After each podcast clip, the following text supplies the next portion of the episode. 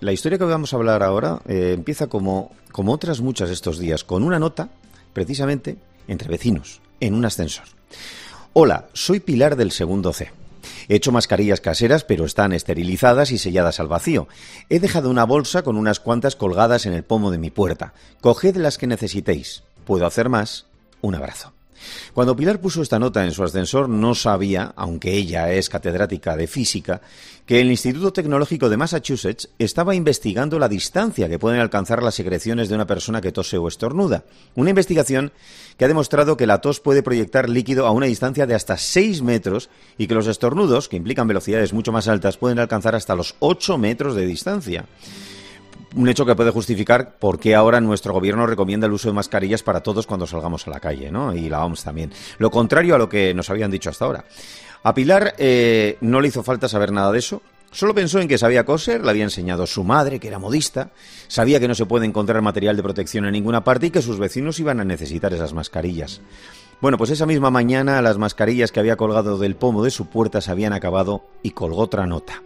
Pilar García Estevez, buenos días. ¿Qué decía esa segunda nota? Hola, buenos días.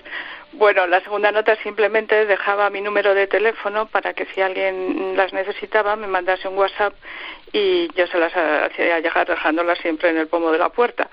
Y así es como ha ido la cosa, porque yo al principio intenté ponerme en contacto, bueno, y me puse en contacto con la Cámara de Comercio, con el Ayuntamiento de Salamanca, que es donde vivo, pero la verdad es que me tomaron los datos, pero han pasado tres semanas y hasta hoy no he vuelto a saber nada de ellos.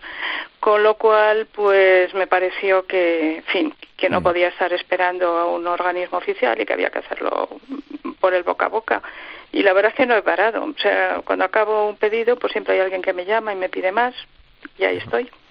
Es que, mm, vamos a ver, yo puedo entender que la oficialidad sea necesaria en los respiradores, porque es cuestión de vida o muerte, pero que, alguien como tú, que además sabe del asunto, eh, haga unas mascarillas caseras, pues mejor eso que nada, ¿no? Eh, de alguna pues manera, no sé, eh, mm, de algo servirá, teniendo en cuenta además que tú lo haces con unos sistemas atendiendo a eso que has investigado por tu cuenta también.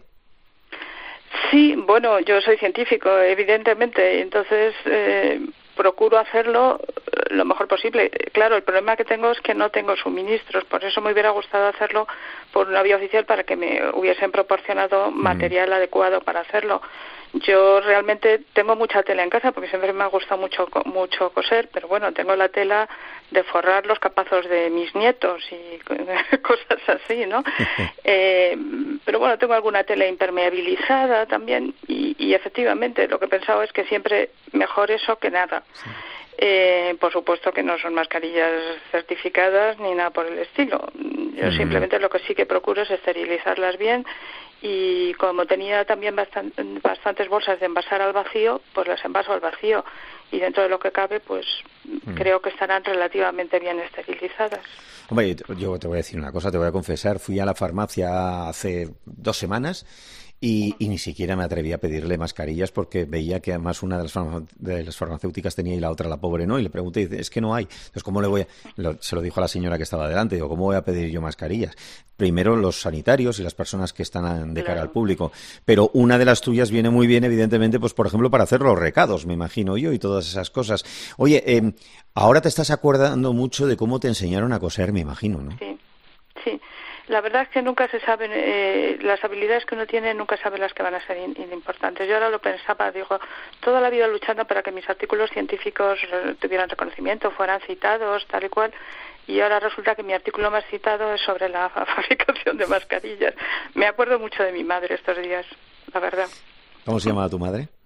Mi madre se llamaba Estrella y fue una mujer empoderada a su pesar porque se quedó viuda con 33 años y tuvo que sacarme a mí adelante pero mm, siempre pienso en qué hubiera hecho ella en esta situación, porque era una mujer muy emprendedora.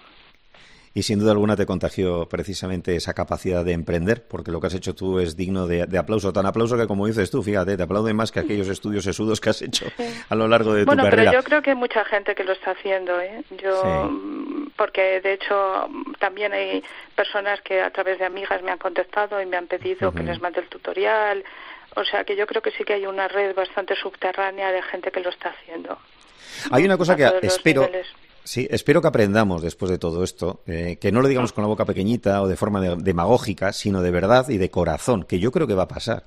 Y es que a los que sois científicos, eh, a las científicas como tú, eh, mm, se os trate mejor, se os trate aportándoos además dinero para vuestras investigaciones porque queda muy bonito decirlo ahora cuando estamos viendo el agua al cuello, pero hay que decirlo a lo largo de todos esos años en los que nadie se acordaba de vosotros, ¿verdad?